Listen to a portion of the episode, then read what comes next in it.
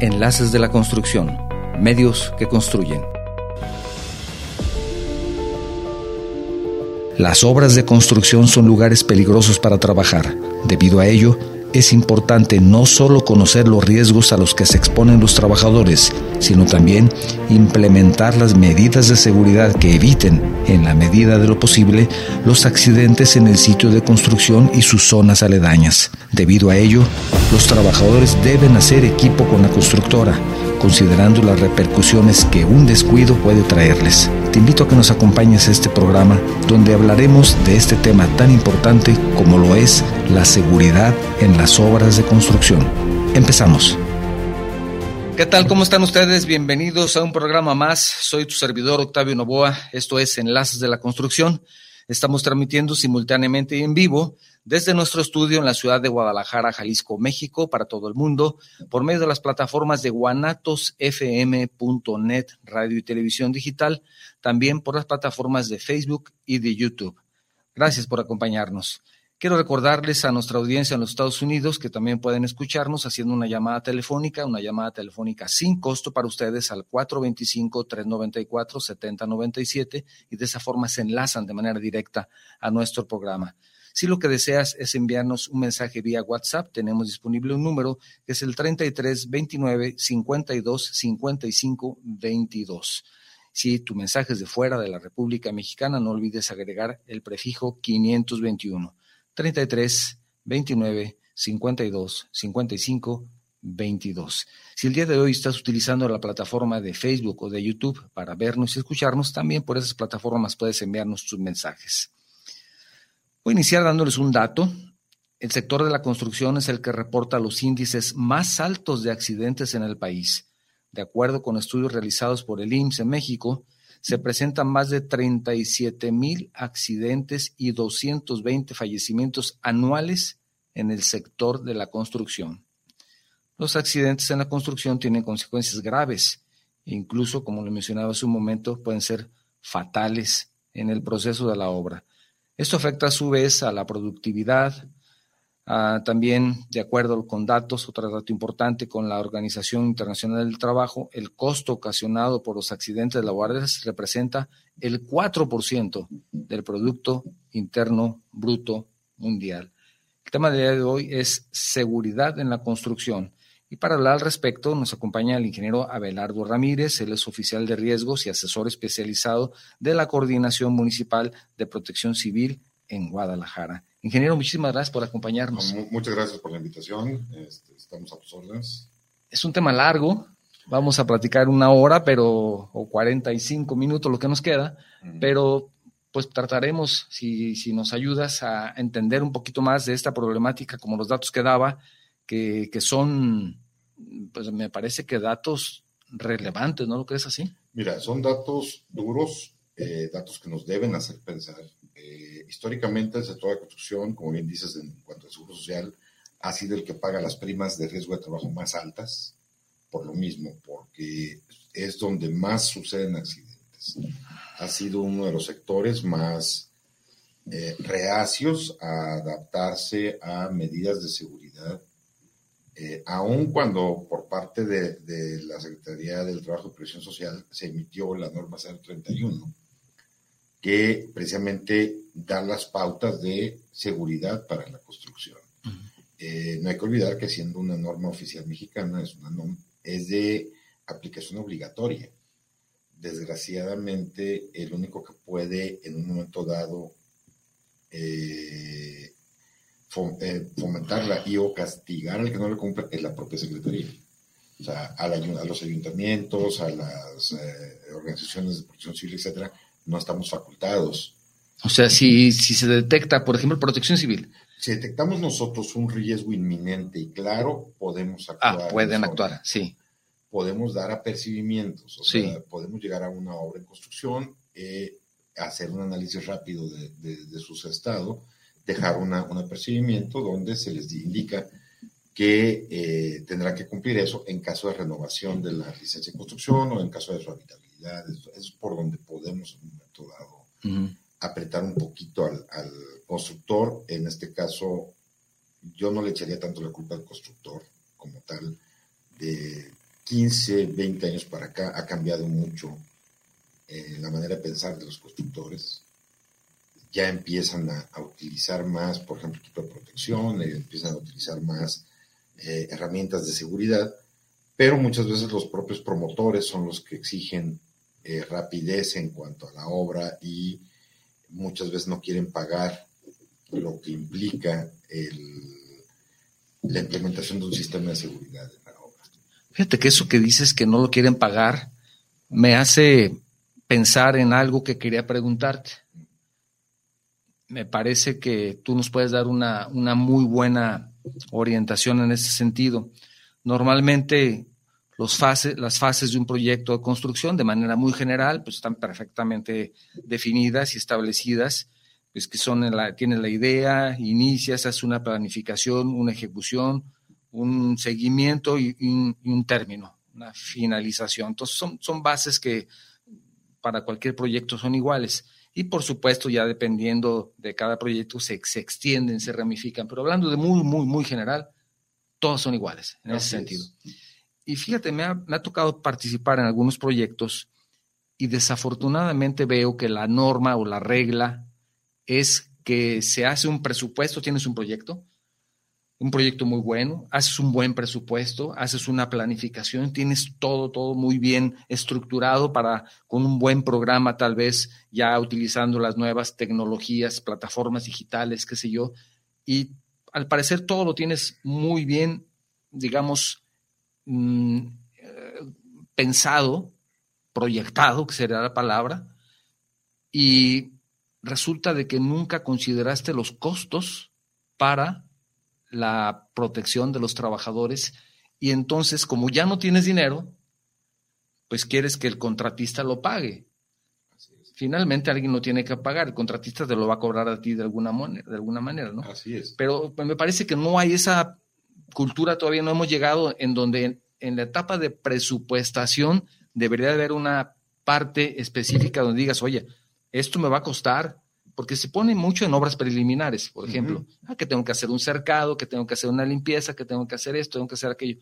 Pero ya en lo que se refiere a las personas, me parece que a los trabajadores no se considera. ¿Qué, qué, opinas? Así es. Mira, eh, históricamente se ha, se ha manejado mucho el aspecto de indirectos. O sea, los, los gastos indirectos. O sea, se, se, incluyen en los indirectos. Se incluyen en los indirectos. Pero si tú ves, por ejemplo, eh, formatos de la antigua CDUR eh, tiempo atrás, ya tienes un manejo, ¿cómo podríamos decir? Donde no se menciona la seguridad. Se menciona en un momento dado eh, la oficina de obra, el teléfono de la obra, la secretaria de la obra, el agua de la obra, se menciona todo, todo, todo lo desglosas. Sí, sí, sí. No hay un, elemento que diga seguridad. Pues no hay pues un elemento que diga eh, eh, equipo de protección, no hay un elemento que diga. Entonces, lo que hemos hecho muchas veces los constructores, y aquí me, voy a quitar un poquito la camisa de, protección civil y me voy a poner la camisa de, constructor y desarrollador, es que lo metemos en el costo del trabajador como salario real. Sí. Ahí lo metemos. O sea, le metemos dentro, más o menos sacamos una cuenta de cuánto va a ser de equipo de protección. Pero el gran problema es que no sabemos cómo evaluarlo. Exactamente. O, qué te van a pedir? O qué, me van a pedir. Eh, a mí me tocó participar, no sé si, si fue en una construcción de una empresa de alta tecnología que está enfrente del Estadio de las Chivas. Sí, sí. Fue, la, fue el primer acercamiento que tuve yo con lo que fue protección. Nos exigían todo, todo. Exactamente. Sí no lo pagaron. Aquí sí, no, no voy a decir que no lo pagaron, pero ahí tuvimos un problema hasta con los trabajadores, que tú les decías, oye, usa guantes es que no puedo amarrar bien porque eh, me estorban los Así es, así es.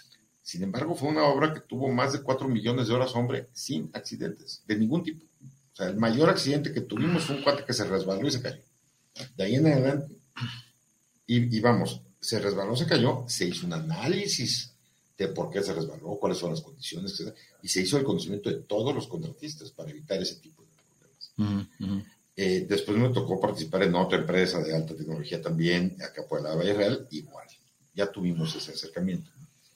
Ahorita lo que está haciendo la, coordinación eh, de, profesores de Guadalajara, y creo que también Zapopan ya le estamos pidiendo a los constructores, a los desarrolladores, que nos presenten un plan, primero un análisis general de riesgos de su construcción y posteriormente un programa interno de protección civil. ¿Con qué fin? Evitar tanto daños a los propios trabajadores como a las personas externas a la obra, como a los bienes de las personas externas a la obra. Hemos tenido casos donde por una excavación, una casa, un edificio al, daño, tuvo un colapso. No queremos que pase eso.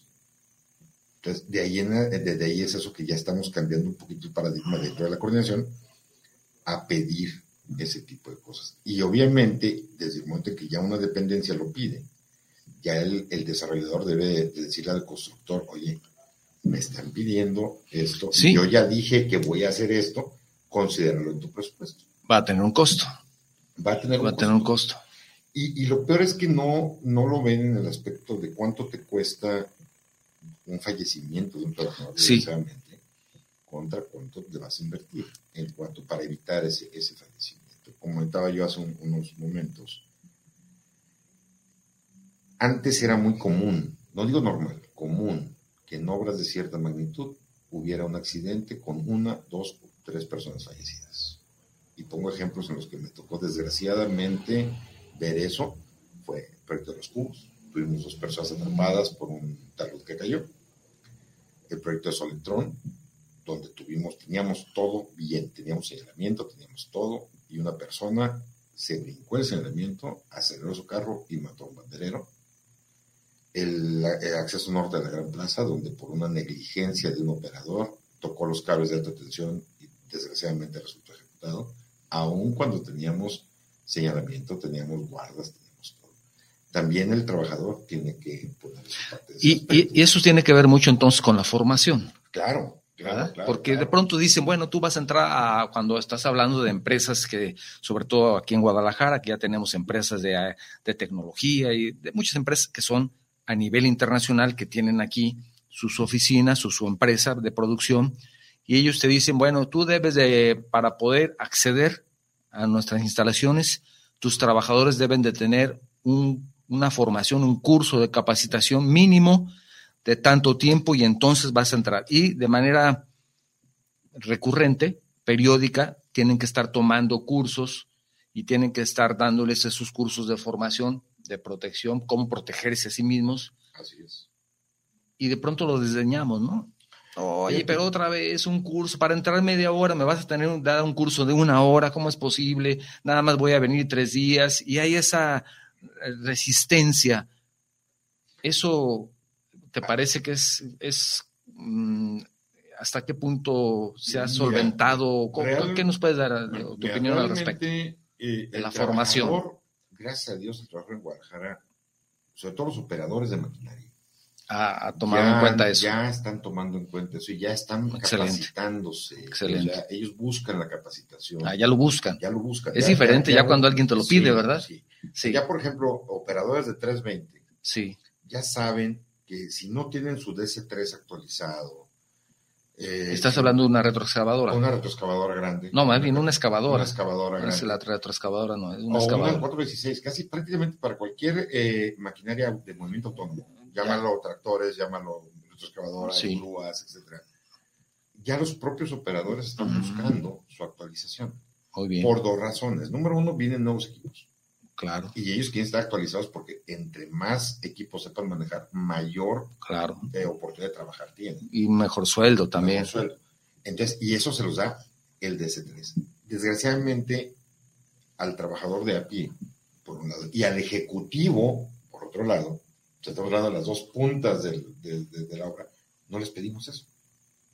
Entonces, sí, muchas veces me tocó ver ejecutivos que llegaban a, a obra y no los dejábamos entrar porque o no traían los zapatos adecuados, o no, habían tomado el curso bueno, adecuado. Suele suceder también, ingeniero, y discúlpame que te interrumpa, pero pues tú sabes que esto como una charla, de pronto si te ocurre algo, pues también interrúmpeme, no, no, no hay problema. Eh, me ha sucedido también en donde tienes un trabajo de capacitación y estás con los albañiles y los operadores, los fierreros, con todos y usas los guantes que me cuesta trabajo, que muy bien dices eso de que yo no puedo amarrar los estribos porque el alambre no lo puedo sujetar porque traigo guantes. Oye, pero mira, para tu protección, haces toda una labor. Y llega el inversionista eh, o el dueño o el supervisor de mayor nivel y se mete a la obra con tenis y no quiere usar casco y tú dices, oye, pero yo estoy exigiendo, sí, sí, sí, pero yo no, nada más vengo media hora. Y ese es el mal ejemplo, no permea hasta la parte, de, arriba, ¿verdad? y entonces el, el, el, opera, y el operador dice, oye, ¿cómo me lo exiges? así, así es. es. Fíjate que hay una historia, no sé qué tan real sea, es una historia que ha circulado de hace 20 o 30 años. Cuando estaba de regente eh, de Uruchurtu en la Ciudad de México, que empezaban las obras del metro, digo, mal, está mal que se diga ahorita del metro, pero bueno, en un sábado en la tarde se le ocurre él ir solo con su chofer a dar vueltas a las obras, porque él quería ver las obras cuando estaban vacías. Se metió a una excavación y estaba un residente, un chavo recién egresado del Politécnico, 21, 22 años el muchacho, lo vio entrar y fue y le dijo, bueno, usted, sálgase por favor. No, es que yo no, no, a ver, en la obra el responsable soy yo. Usted no puede estar aquí adentro, no sé quién sea. Es que no sé quién soy. No, no sé quién soy, ni me interesa. Si usted eh, le pasa algo aquí, es responsabilidad mía. Entonces se me va. El chofer inmediatamente, oye, pero que me vale. Sí, sí. Total lo sacó. Llegó a oídos de Bernardo Quintana, que era el que tenía en ese momento el contrato. Sí y le hablan a este chavito el lunes a las 10 de la mañana. ¿Sabes qué? Preséntate en las oficinas de la regencia. Pues él dijo, me van a correr. Ya, o sea, no hay... Se acabó. No hay de otra, o sea, ya, me van a correr. Lo nombraron supervisor de las obras por parte del, entonces Departamento de Distrito Federal, porque Uruchurto quedó convencido de que si ese muchachito podía enfrentarse a él como regente para garantizar que no hubiera un evento en las obras, pues podía enfrentarse con quien fuera. Claro. Entonces, no es nuevo el, querer que las obras no les pase nada, pero sí tenemos que, por un lado, los directivos tienen que concientizarse porque el ejemplo dice más que otra cosa. Y también, dentro de la planeación de las obras, hay zonas que uno puede destinar en la obra para que no haya equipo necesario. Y entonces si podemos traer al inversionista y decirle, mira, aquí párate, aquí vas a ver toda la obra pero no te puedo dejar entrar allá porque no quiero que te pase nada. y muchas veces, ya, ya lo están entendiendo, ya, ya están entendiendo los inversionistas, ya están entendiendo todo eso, pero nos falta muchísimo camino, muchísimo camino. O sea, falta detectar, o sea, creemos que sabemos los riesgos, realmente lo creemos y estamos convencidos y no es así. Digo, ya ahorita que estoy viendo la cosa desde el otro sí, ahora ya como, como parte del grupo de protección civil, que por cierto les mandamos un saludo, siempre pues, muy activos y, desafortunadamente para muchos de nosotros pues tienen mucho trabajo, ¿no? No nos pueden visitar. Eh, fíjate que es otra de las cosas. Sí, que tienen, eh, tienen que atender las emergencias, que preferible que estar en una charla, ¿no? Sí. Fíjate que es una de las cosas que estamos viendo ahorita eh, queremos meter la cultura de la prevención. La prevención que, es, para ti es fundamental la prevención. Sí, es, que para nosotros como, como unidad general de, unidad de gestión integral de riesgos es eh, increíble tener que gastar recursos de operativo en cosas muy sencillas que se pudieron haber previsto o evitado. Entonces, si tenemos una mayor prevención de riesgos en la construcción, en la vida diaria, pues vamos poniendo en la construcción, que es de lo que estamos hablando, los recursos que vamos a, destinar como protección civil para ir a atender una emergencia se van a minimizar, porque ya va a haber menos emergencias. Cierto, es cierto. Eh, eso, es, si tú quieres, no, no, no somos hermanitas de la caridad. No, pero es un ganar-ganar. Sí, es un ganar-ganar. O sea, si yo te enseño cómo no vas a tener accidentes, yo ya no necesito estar mandando claro. una unidad cada vez que se te que es un problema. Sí. Y eso es algo que tenemos que concientizar a todo el mundo. Como te digo, hace un año me hubieran dicho muchas cosas de lo que conozco ahora. Créeme que ahorita como constructor y como proyectista de obras viales en Guadalajara, me arrepiento y hay obras que yo consideraba que eran mi plus como las, las, las podías presumir la que las podía sin problema sin problema sí. y ahorita digo hijo de la fregada. ahora dices qué bárbaro cómo fui a presumir esto mira eh, te voy a poner un caso que yo lo diseñé que fue el túnel de eh, San Ignacio y, y Niño uh -huh. para mí era una de mis obras este, porque yo lo diseñé de todo a todo ahorita que estoy en protección civil digo se me lle llego a tener un accidente grave adentro, ¿cómo meto a los cuerpos de rescate? Entonces ya estás viendo la deficiencia de tu proyecto. Así es. Y es una deficiencia grave. Oye, oye esto me lleva a, a pensar, quiere decir que entonces a nosotros como profesionistas de la construcción o como proyectistas especializados, como es tu caso, pues nos falta entonces conocer al menos parte de lo que es el ramo de la protección civil para estar conscientes en ello y poderlo adecuar a nuestras obras y proyectos, ¿no? Claro, claro. La Mira, eh, yo creo que tenemos que empezar por algún lado. O sea, no solo al trabajador, sino al profesionista especializado. Estás diciendo que no conocemos lo que deberíamos de considerar como básico. Como básico. Eh, yo te podría apostar y, y, espero que me desmientan las universidades. ¿eh? Esto, espero que me desmientan. A ver, Universidad de Guadalajara. agarrar a un chavito de octavo semestre okay. y preguntarle lo básico de la norma 031. Sí, sí. O sea, nada más decirle, oye, para trabajar en alturas, ¿qué necesito? Acabas de mencionar algo muy importante y para todas las universidades. Un saludo a la Universidad de Guadalajara con todo nuestro cariño, porque nosotros somos egresados de la UDG, pero bueno, sus servidores egresados, no sé. ITESO. Del ITESO, que también es una universidad muy importante aquí en Guadalajara, para las personas que nos escuchan en otro lugar.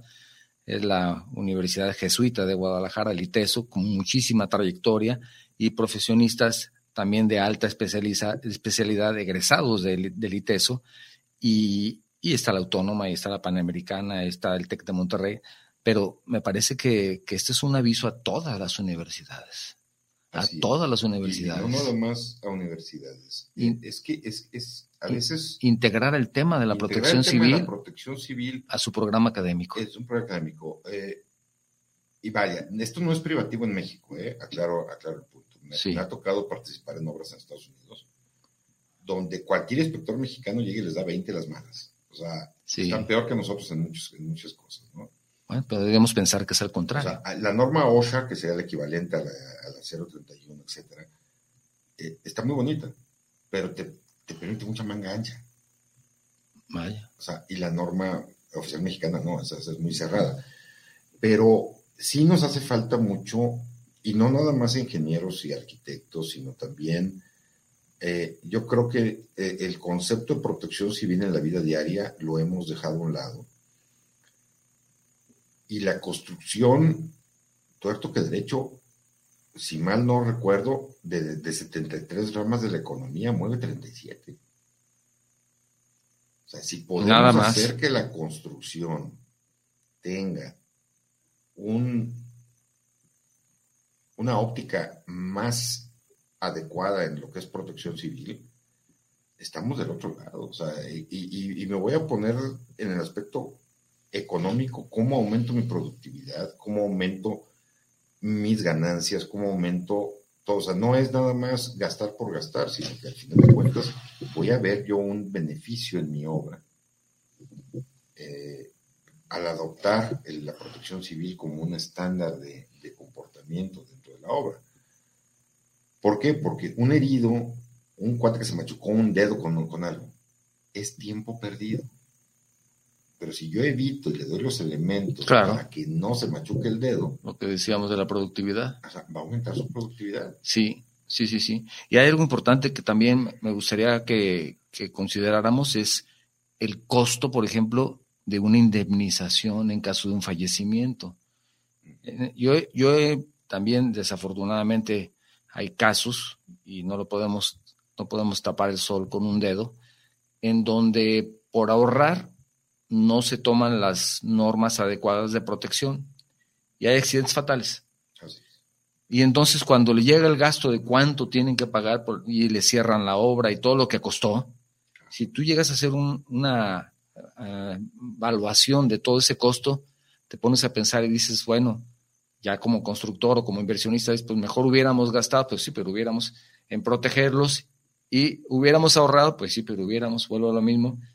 Entonces, en ocasiones, vamos a decir que si no pensamos en la seguridad del trabajador, por lo que tú quieras, pues por lo menos piensa en tu bolsillo, vas a ver que te conviene más ser más productivo de una persona que te falte dos, tres días o una semana o dos semanas a un fallecimiento que tengas que pagar una indemnización. Entonces, si no lo quieres ver del lado, del punto de vista de cuidar a tus empleados, pues cuida tu lana, ¿no? Por si, si, te interesa pues, cuidar tu dinero, yo creo que eso sí te interesa. Sí, ahora, aquí para nosotros como, como coordinación y comunidad general de, de, de gestión integral de riesgos, estamos para apoyarlos. O sea, que se acerquen con nosotros, con, con la unidad. Eh, desgraciadamente, el 90% de los consultores que me ha tocado ver que presentan estudios para construcción no son ingenieros civiles ni arquitectos, son ingenieros químicos, ingenieros industriales. ¿Por qué? Porque el consultor o, el, el, análisis de riesgos que se había pedido históricamente y los programas internos de producción civil que se solicitan están muy orientados a la industria ya establecida. Entonces, tenemos ingenieros químicos que nos hacen unas eh, modelaciones excelentes de, manejo de gas, manejo de productos este, químicos, eh, ingenieros industriales que dan eh, manejo de seguridad dentro del equipo de equipamiento. Ahorita solamente se está pidiendo a las escuelas que tengan un programa de protección civil interno o un análisis de riesgos. Y lo hacen bien. Pero en construcción es otro, es otro, es otro manejo. Es un sector muy particular. Y aparte, nosotros como constructores en cada obra que iniciamos, perdón, iniciamos una empresa, montamos una empresa, construimos una fábrica, termina la obra y nos vamos. Pero la fábrica, o sea, fabricamos en sitio, con herramientas móviles en sitio. Y la yo estoy recomendando ahorita a todos los consultores es acérquense con el constructor. ¿Por qué? Porque ya casi todos los, construcciones, los constructores y todas las construcciones ya han tenido un acercamiento con alguna supervisión que les exige que día a día presenten un análisis de riesgos para una actividad determinada. O sea, me ha, me ha tocado a mí también ver y, sufrirlo en carne propia donde, oye, voy a, mover esa siembra de aquí para allá. Ah, tu análisis de riesgos. Oye, nada más la voy a mover. Tu análisis de riesgos. No, no te dejo moverla. Entonces, ya me acuerdo que un día antes planeábamos, oye, ¿qué vamos a hacer mañana? No, pues esto es, bueno, pues habla del segurista que se chute los análisis de riesgos una vez, para mañana a primera hora presentarlos, que los revisen y empezarlos a implementar. Y con eso reducíamos accidentes, pero sí, era, era un poquito más burocrático. Entonces le, estamos diciendo a los consultores, acérquense con los constructores que, que van a tener la obra. O sea, el, desarrollador ya tiene quien la va a hacer. Acérquense con él. Él les va a explicar cuál es el procedimiento para análisis de riesgos de construcción. Sí. Entonces ustedes como consultor, guíenlo porque ustedes tienen toda la normatividad bien, bien masticada, bien, bien conocida. Claro. Entonces ustedes pueden adaptar lo que el constructor le diga, les diga a un análisis de riesgos adecuado para que se pueda hacer un programa interno de producción civil de la obra válido y eh, factible. Entonces ahí debemos nosotros como construcción acercarnos a las entidades que nos pueden ayudar a eso porque también muchas veces como constructores nos sentimos solos y nos creemos solos y no buscamos acercamiento con ellos. Ahorita el Colegio de Ingenieros está haciendo ya una labor muy, muy interesante en cuanto a diplomados de evaluación de daños, diplomados de eh, prevención de daños. Eh, le, hace falta a lo mejor tal vez un poquito abrirlo a otras, a otras eh, instituciones, o faltaría también que instituciones se preparan al, barco en cuanto a universidades, escuelas técnicas, ETIs, todo, todo eso. Porque en el momento en que cerremos la pinza, vamos a tener una construcción más eficiente y más segura. Y también más productiva, económicamente hablando, también más mm, mejor, ¿no? De nuestro proyecto salga adelante. Y quiere decir que con lo que me estás diciendo, la seguridad no está peleada con el presupuesto. Claro que no. O sea, podemos incluso salir ganando, ¿no? Mira, puede, puede, poner un ejemplo muy chusco. Sí. Tú sabes que si vas caminando por la calle descalzo, este, te puedes encontrar piedritas, te puedes encontrar vidrios, te puedes encontrar un montón de cosas. O sea, en teoría nosotros estamos diseñados para andar descalzos. Nuestro pie tiene cojinete, tiene todo. Pero tenemos ese riesgo. ¿Cómo eliminamos ese riesgo? Poniendo zapatos. vamos a seguir pisando piedritas, vamos a seguir pisando vidrios, vamos a seguir pisando todo. Pero el riesgo de yo tener una herida en la planta del pie Disminuye. se minimiza. Y me hago más eficiente, porque ya no tengo que andarme cuidando. Claro. Es lo mismo con la construcción. Yo tengo un riesgo de rasparme la mano cuando estoy armando, de que estoy cortando una varilla, de que me brico una, una chispa en, en, la cara, de que si estoy en un andamio, resbalarme y caerme. O sea, los riesgos siguen ahí. ¿Cómo los voy a evitar? Bueno, número uno, voy a educar a la gente para que tome conciencia de su propia fragilidad, porque luego nos encontramos a supermanes en las obras. Este, y, número dos, le voy a dar los eh, implementos necesarios para que si acaso se llegara a presentar el, riesgo, se minimice sus, efectos. Por ejemplo, el arnés contra caídas. Se me cae un trabajador por cualquier cosa este, de un segundo o tercer piso. El daño que va a tener si no trae Andrés es prácticamente fatal. Si trae arnés, pues va a salir un poco lastimado, pero va a salir vivo. Claro, que es lo más importante. Es lo más importante. Claro. Entonces, yo creo que esa es una de las cosas que tenemos que empezar a ver. O sea, número uno, el, el presupuesto no está peleado con la seguridad, por lo que tú comentabas. ¿Cuánto me cuesta? No nada más el aspecto médico o de indemnización de, de la persona que sufrió el, el, el, accidente, sino todo lo que conlleva el, el tener parada la obra dos, tres días, el, un montón de no, las multas, o, la, todo. Sí, que te detengan la obra dos semanas o tres por saber por la cuestión de la indemnización y el análisis de lo que pasó, etcétera, etcétera. Ajá. Y tenías, en, estabas en el momento pico de la obra con 300 trabajadores en todo tu edificio o en todo tu conjunto habitacional y te cierran la obra. Tres semanas. Aparte de lo que tienes que pagar, lo que tienes que pagar por haber perdido. Por haber perdido. Los costos. Los costos. Los costos. Eh, y vamos a suponer, eh, el trabajador que, que, dejaste. Por no haber comprado un arnés de cuánto? Tres mil pesos dos mil pesos. ¿Verdad? Entonces, ahí también, y si te enfrentas, sobre todo hay constructores, me, me tocó vivirlo, que me decía, es que ¿por qué me estás pidiendo que, que mis cables estén a cierta altura? Que me... Porque te va a pasar algo.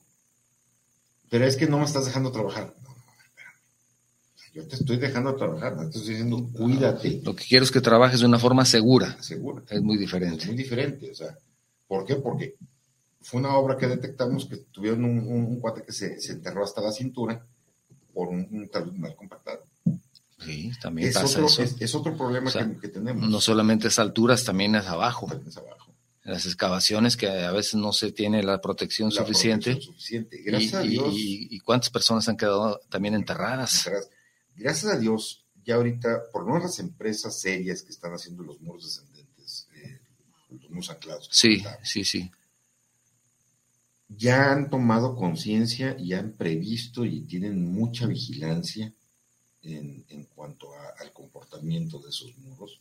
Obviamente no se descartan situaciones atípicas como lo que pasó en la excavación acá en Zapopan en la curva. Claro. Una lluvia. Con la lluvia y. Se socavó la calle y llevó. Y, y lo, el, lo, mismo pasó en Avenida Américas también. Lo mismo pasó en Avenida Américas. Sí. Eh, pero, eh, y aquí me consta, porque yo lo he visto, son empresas que inclusive días inhábiles mandan a sus ingenieros a revisar todas y cada una de las obras, todos los muros, para ver si, si en el fin de semana que no ve nada en la obra, o el día que no ve nada en la obra, sí. hubo algún problema de movimiento, algo para detectarlo inmediatamente. Sí, sí, pues que se puede dar las lluvias, un pequeño sismo. Un pequeño sismo, o sea, y hacen, todo eso lo, lo, lo, lo están llevando. Incrementa o sea, el riesgo. Obviamente hay empresas que tienen el conocimiento técnico de cómo hacer un ancla, cómo hacer un muro lanzado, pero no tienen la capacidad humana para eh, hacer ese tipo de revisiones. Y no quiero sonar comercial, pero si van a contratar a alguien que haga ese tipo de sistemas que son riesgosos, uh -huh. contraten gente que tenga sí, un profesional. Un profesional. Y hay otros ejemplos también de empresas que no han contratado profesionales y que han tenido desastres, aquí también en Guadalajara. Pero bueno, eso ya es parte de, todo esto también. El constructor y el inversionista pues debe de vigilar a quién contrata, ¿verdad? A qué empresa, a qué empresa contrata y, sus antecedentes. No ir solamente por el precio. Sí, no es nada más por el precio. Eh, digo, también esto en un momento dado le cierra la, puerta de empresas chicas. Sí. Eh, que no deberían. Una empresa chica también es más fácil que implemente un programa de seguridad que una empresa grande. Eh, ahorita quiero preguntarte algo interesante, a ver, a ver qué comentas. Nada más, si me permites leer algunos mensajes. El ingeniero Manuel Rodríguez, saludos para el programa de Traquepaque. Muchas gracias, Manuel. Ingeniero, perdón, no, no lo conozco, ya estoy hablando como si lo conociera. Gracias, gracias, ingeniero. También tiene un mensaje de Pilar Gutiérrez, saludos desde Tonalá para el programa Enlace de la Construcción. Es grato escuchar su programa y al ingeniero invitado. Gracias. Regina Santibáñez, saludos al programa desde Traquepaque Centro. Es muy bueno su espacio y más en apoyo a los que nos gusta el ramo de la construcción. Gracias, Regina. Fabiola Cermeño, saludos para el programa. Saludos a Charlando y envío un gran saludo para el ingeniero Novoa por tener un excelente programa. Gracias. Muchos saludos para su invitado. Gracias, Fabiola. Ingeniero Héctor Román, saludos desde Traquepaque. Bueno, tenemos mucha audiencia ahora de, Traquepaque, Tonalá, zona del oriente de Guadalajara. Qué bueno, me da mucho gusto. Saludos al invitado y muchas gracias por el programa. No, al contrario. Gerardo Rubio, saludos al programa del ingeniero desde Coatzacoalcos en Veracruz. María del Rosario Pérez, saludos al programa Hacer la Construcción desde Escárcega en Campeche. Y también tenemos un mensaje Ah, del ingeniero Luna, Federico Luna, que bueno, ya me ganó el ingeniero el, saludo que le iba a mandar. Gracias por, por su apoyo, ingeniero. El, en el UNE Campus Tesistán están preparando a los alumnos de Ingeniería Civil y Arquitectura en temas de protección civil, con un muy buen programa. Bueno, pues felicitaciones al UNE Campus, Campus Tesistán, porque es, es fundamental tener ese tipo de capacitaciones, como no solamente y también el ingeniero Luna nos comentaba de un evento que va a haber en próximos días, pero para niños, para niños, en donde pues, los llevan eh, a los niños y les enseñan también personas del grupo de protección civil, les van a dar ahí sus cursos para niños, pero universidades es importante, sobre todo para el ramo de la construcción, es, es importante considerarlo, ¿verdad? qué, bueno, qué, bueno que me desmintieron. Sí, bueno, hay uno. Sí, hay uno. hay uno de cientos. Qué bueno, y eso es una semilla. Sí, es, es que eso es lo importante. Eh, en la construcción, en la escuela ves muchas cosas técnicas, ves todo. O sea, es cierto. Pero hay, hay, dos cosas que no te enseñan, por lo menos en mis tiempos no te enseñaban. Cómo cuidarte y cómo cobrar. Ahora siguen, siguen también en, en, los tiempos actuales, cómo cobrar. Oye, ingeniero, me gustaría preguntarte, todo esto que estamos hablando, me parece que estamos muy enfocados a la obra privada. Pero ¿qué pasa con la obra pública? Ahí se, les exige tanto como en obra privada, en donde un edificio, un conjunto habitacional, un centro comercial, en caso, por ejemplo, de la obra pública, que puede ser la construcción de un paso de nivel, un puente, si hablamos de obra metropolitana, también se exige. Por lo menos lo que yo he visto en el Ayuntamiento de, Guadalajara, sí. También se exige. Se exige desde ahí, eh, y vamos, no lo vas a creer, pero es muchas solicitudes que tenemos de dependencias propias del ayuntamiento que nos piden que vayamos a revisar sus condiciones de, seguridad. Porque mira, yo te voy a dar un ejemplo y lo vemos muchos. Por ejemplo, en obras de repavimentación. No ves a los trabajadores adecuadamente protegidos para un asfalto caliente donde se puedan mm, quemar. Algunos no traen las botas adecuadas para empezar, mucho menos guantes.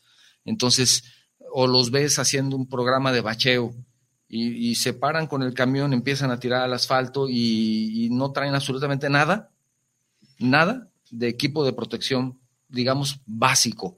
Y tú dices, pues es el ayuntamiento, pues, pues, ellos son juez y parte. Eso es mal visto, no solamente por los que estamos en el ramo, sino por la sociedad. Sí está cambiando. Y te pongo un ejemplo visible. La rehabilitación de fachadas en la Avenida Hidalgo, enfrente del Mercado Corona. Sí. El propio, eh, la, eh, la Coordinación del Centro Histórico nos pidió darles un curso de, trabajos. Ahí ya fue al revés. O sea, nos pidieron dar todo, vengan. Vengan, ayúdenos, tanto a los contratistas como a los propios eh, empleados del ayuntamiento, y se estuvo revisando durante la, la construcción. En cuanto al asfalto, híjoles, ahí, ahí es, eh, digo, es, una de las áreas que tengo más, más conocimiento. No, bueno, es que lo vemos. Vamos a decir, no estoy diciendo solamente Ayuntamiento de Guadalajara y sus obras. No, no, tienes razón. Tlaquepaque, Tonalá, cualquiera de ellos. Pero vamos a decir descentralizados. CIAPA.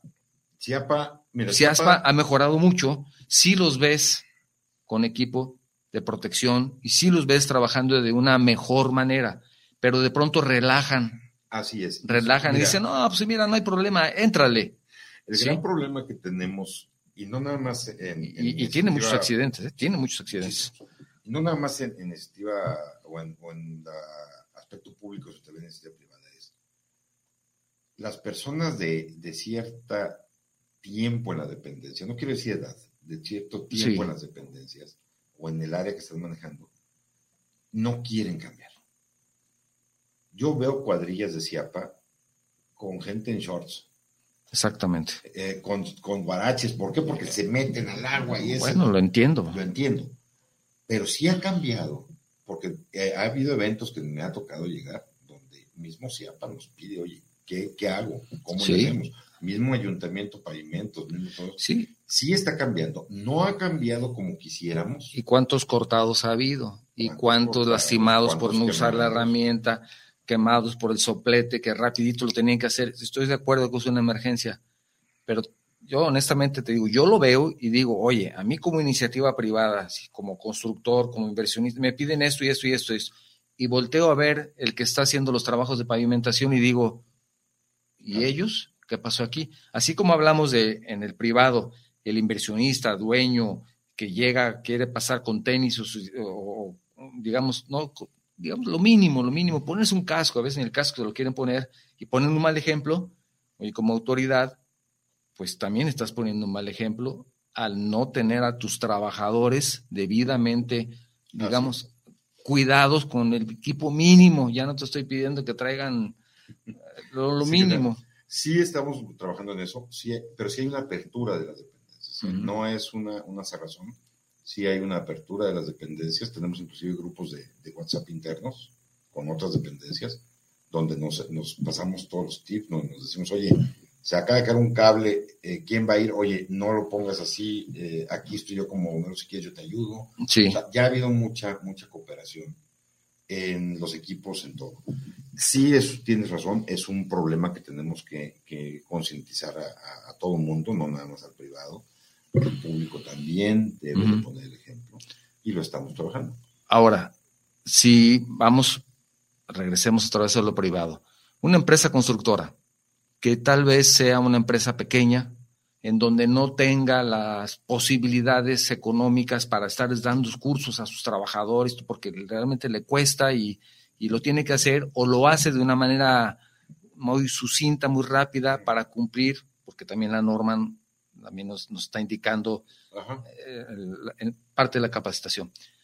Y dice, bueno, a mí me gustaría mucho que Protección Civil me ayudara y viniera con los muchachos a darnos un curso. Aquí tengo, les voy a juntar 15 personas. ¿Hay esa posibilidad de pedirles esa, ese tengo apoyo? entendido que sí hay esa posibilidad. No depende de mí, eh, ni, de mi área, de, donde está con la arquitecta Darani, que es mi jefa. Sí.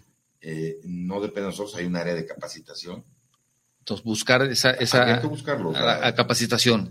Hay, que buscarlo. O ellos pueden decir, ¿sabes qué? Si vamos, pero júntate 50 para que valga la pena. Entonces, se pueden juntar tal vez dos o tres amigos ingenieros y en una de las obras hacerlo, ¿no? Sí, pues, ¿te parece que...? Mentiría si digo que se puede, no se puede Pero puede ser una alternativa. Puede ser una, alternativa. Inclusive hay empresas de capacitación que también te, lo, te, ayudan por paquete. Pero yo creo que, que parte del ayuntamiento déjame averiguarlo, te, comento en la semana. No, ahí si me agarras fuera de, de tu área. De mi área. No creo que haya algún problema, pero habría que... sí, bueno, yo te lo digo, si hay la posibilidad, no solamente por eso, sino que como una mm, forma también de apoyarlo, aunque sé que tienen mucho trabajo, ¿no? Sí, pero eh, tenemos una área de capacitación. ¿eh? Desafortunadamente siguen pasando los accidentes que no debieran haber pasado me comentaba el ingeniero Luna y lo vi en la mañana en noticias del incendio en, Lomas de Oriente, algo así, de, unos camiones y que puso en riesgo a, a todas las, empresas alrededor y, se pudo haber evitado tal vez con, un extinguidor como el que tenemos aquí, ¿verdad? Sí, que, o tal vez tenemos que esperar a que nos pase para aprender y comprar un extinguidor. Desgraciadamente eso es parte, el, el ahogado el niño se tapó el pozo. Pues sí, pero mira, tienes el velador que por lo menos le dices cómo usar el extinguidor y que el extinguidor también tenga su mantenimiento para que funcione, tal vez tal vez, estoy haciendo una suposición. El primer camión que se prendió tiene un extinguidor a una distancia, lo pudo haber usado y se acabó. Pero dices, ay, poner extinguidores a cada cuántos metros y con una señal de dónde está y enseñarle a todas las personas y entonces nos empezamos a volver negligentes. Eso es, lo que es el peor enemigo. Contra una, um, un problema que pudimos haber detenido y tal vez nada más se quema un motor de un camión y se acabó. Vuelvo al ejemplo con, la gente vieja en las cuadrillas, tanto ayuntamiento como iniciativa privada o, función pública con iniciativa privada. Las personas de edad o de ya cierta experiencia tratan de minimizar los riesgos porque es, a mí nunca me pasó, mm. nunca se me quemó, nunca nada. Pongo otro ejemplo, y este es muy curioso, es muy, estadísticamente es muy, muy importante, muy, muy curioso. Los que más sobreviven en un accidente de aviación no son los viajeros experimentados, son los viajeros novatos, porque son los que pusieron atención a las indicaciones de la azafata, son los que se fijaron dónde estaban las salidas de emergencia, son los que se fijaron dónde estaban. Y los que ya vuelan de manera recurrente dicen, sí, sí, sí, es sí. lo mismo que están diciendo siempre. o sea, es relajar. Se relaja. Relajar. Mira, te voy a dar un ejemplo, ya casi estamos concluyendo. Es un tema, quiero decirles, que es muy extenso. También quiero decirles que, que afortunadamente vamos a tener programas de manera regular de este tema, en donde precisamente la arquitecta nos va a apoyar y algunas otras personas que están en este momento, tanto en, en, dependencias municipales y estatales de protección civil, que son especialistas, nos van a apoyar para tratar de difundir estos temas con el poco tiempo que tenemos. Y te voy a dar un ejemplo. Por mi actividad profesional, recurrentemente estoy visitando obras para supervisión de las mismas. No tengo nada que ver con la cuestión de protección civil ni nada, porque no es mi función. Sin embargo, les hago algunas observaciones. Decirle, oye, ¿no sería bueno que quitaras esas varillas? Mira, alguien puede eh, tener un accidente. Ayer justamente visité una obra, que no digo nombre, pero hay una gran diferencia de hace un año y medio, un año, seis meses de cuando empezaron y con el tiempo ha ido pasando el, progreso de la obra, va avanzando y ahora ya llegaron las prisas, ya tienen que terminar y han relajado muchísimo todo lo que tenían en un principio que yo incluso destacaba, oye, qué bien ordenado tienen todo. Y el día de ayer era un verdadero desastre, un verdadero desastre porque ya tienen que entregar en marzo y porque les surge y porque tienen que salir con esto y porque los tiempos y por lo que tú quieras. Un desastre, con riesgos a cada paso que dabas. Uno abriendo una excavación, o sea, tiradero de materiales, te puedes luxar un tobillo así en un instante. Estoy hablando de un, pequeño, un pequeño accidente. Se relajaron todas las normas de protección que tenían en un principio y que personalmente les hice una felicitación, les dije, señores, esta obra está de lujo, los felicito. El día de ayer me quedé callado. Dije, no, señores, pues ¿qué pasó aquí? Entiendo las prisas, entiendo todo. Se relajaron completamente y espero que no les pase nada. De verdad, lo deseo con, con todo, que no les suceda nada. Es, es un problema que, tenemos también, las prisas, el, ya no me pasó nada en seis meses, no creo que me pase nada en la última, porque nada más estoy poniendo su lejos. Sí, sí, nada más, voy a bajar el costalito, no pasa nada. Así mí me llegaron a sancionar con un día cuando estuve en la obra que te comentaba enfrente de Chivas, porque se me ocurrió bajar de mi camioneta dos garrafones de agua, uno en cada brazo. sí. O sea, me dijeron, oye, espera, es que la norma dice que tienes que ser 20 kilos. Sí. Y oye, pero pues sí. 20, préstame tu café tienes que volver a tomar el curso. Sí, para ver si te aprendiste. Para que, vuelvas a aprender. Pues mira, yo si hubiera ido ayer como protección civil, yo les cierro la obra, pero, pero no tengo esa tampoco esa, esos dientes. esos dientes. Desgraciadamente no tenemos esa. Es algo que tú lo mencionabas y que, no podemos. Que muchos ya sabemos. Y si mira, protección civil, hay que hablar nada más para que nos den el visto bueno para la habitabilidad, a ver si tenemos los letreros de salida de emergencia, de etcétera, etcétera, y ya. Pero para todos los demás, para todo lo demás, no. Viene un cambio de reglamento, no lo he leído completo. Y, entiendo, pero es que no me dan habitabilidad si no llevo mi autorización de protección civil municipal. Sí, y lo malo es que durante toda la obra nunca nos avisaron, o nunca nos, permitieron entrar, o nunca... Y, se preocupan por los letreros de salida de emergencia, y ya. Y, hay otra cosa, por ejemplo, y esto es muy chusco. Todos los edificios de departamentos no son sujetos a revisión como establecimiento mercantil. Entonces, el reglamento de, de Guadalajara, el reglamento orgánico, dice que yo tengo que probar mis mangueras contra incendio cada seis meses. Sí.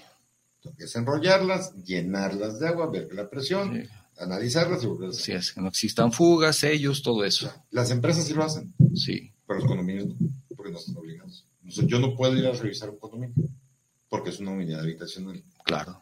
Claro, es una unidad privada y dicen, a ver, privada, habitacional, no eh, entra ahí entramos la categoría ahí es donde tenemos que, checar mucho la legislación. Exactamente. Pero en la construcción, creo yo que nos hace falta. La semilla ya está sembrada, ya, ya muchas empresas lo están haciendo, sobre todo empresas ya grandes que, porque inclusive en algunos casos los que otorgan los créditos, perdón, le están diciendo al desarrollador, oye, siempre y cuando te voy a prestar, cuando me demuestres que estás aplicando las normas de seguridad. Si no las aplicas, ¿cómo garantizo yo que la inversión que tengo contigo sí. No se detenga por un incidente? Tienes una, mucha razón. Entonces, ya muchas empresas de, préstamos o de financiamiento. qué bueno, lo están, lo están, ya están metiéndolo en sus contratos. Lo están considerando. Qué bueno. Pero, como decías, mandan por cumplir el papelito. Eso es lo malo. Eso es lo malo. Ya ahorita que estamos revisando, ahora sí a detalle, te encuentras, hijo. ¿Qué decir? Mira, eh, te voy a dar un ejemplo que, cuando lo vi. un último ejemplo, porque ya nos pasamos del tiempo. cuando lo vi, lo volví a revisar, lo vi tres veces. Sí. Era para un hotel. Como que agarraron y copiaron y pegaron un programa interno profesional de una escuela. Porque decía que iba a revisar a los niños que entraran al hotel de Mm. Y al que, no, al que tuviera piojo, piojo lo iban a regresar a su casa. Ah, bueno. ¿eh? Sí. Yo así como que. Bueno, qué bueno que, Bueno, yo quiero ver un niño que entre a la obra de construcción. Pues sí. Primero. Para que no, ahí, ahí ya debe... te lo ponen y dicen, ya te lo di a los dos días, ya tengo mi visto bueno. No es así, o sea, hay que revisar. Claro, claro. Ingeniero, muchísimas gracias por habernos acompañado al programa. el tiempo se fue rápido. Afortunadamente tendremos oportunidad de charlar de nuevo sobre este tan interesante e importante tema para el sector de la construcción. Si ustedes quieren, tal vez dando algunos ejemplos, como tú decías, ejemplos chuscos, pero se entienden. Pero se entienden. Y todos los que estamos en este sector sabemos de qué se trata. Sabemos de qué pie estamos cojeando. Entonces sería bueno considerarlo. Un último mensaje para nuestra audiencia, por favor, antes de cerrar. Bueno, ponernos a sus órdenes eh, para cualquier asesoría que necesiten en el, ramo de seguridad de la construcción. Estamos en el Ayuntamiento de Guadalajara a su disposición. Digo, yo creo que hay una cosa que tenemos que recordar nosotros como funcionarios públicos y ustedes como ciudadanía. Nosotros estamos para servirlos a ustedes no les estamos haciendo ningún favor por ayudarlos o por atenderlos. Exíjanos. O sea, ustedes tienen el mando sobre nosotros. Exíjanos. Vamos a hacer lo que competa nuestras leyes y lo que competa el reglamento y los vamos a ayudar. Pero exíjanos. Utilícenos, úsenos. O sea, para eso estamos. O sea, la, la coordinación está en la mejor disposición de apoyar a quien se acerque con nosotros. Muchísimas gracias nuevamente por habernos acompañado. Gracias a todos ustedes. Quiero cerrar con un último mensaje. El ingeniero Luis Fernando Gutiérrez, saludos para el programa. Gracias, ingeniero, por habernos escuchado. También agradecer a nuestros escuchas de Guanatos FM, nuestros seguidores de Facebook, de YouTube. Les invito a que se suscriban. Y como siempre les he dicho y siempre les repito, si el programa les ha gustado, compártanlo con sus amigos. Si el programa no les gustó, entonces los invito a que lo compartan con sus enemigos. Muchísimas gracias. Esto fue Enlaces de la Construcción, medios que construyen. Gracias y hasta la próxima semana. Gracias. Esto fue Enlaces de la Construcción medios que construyen.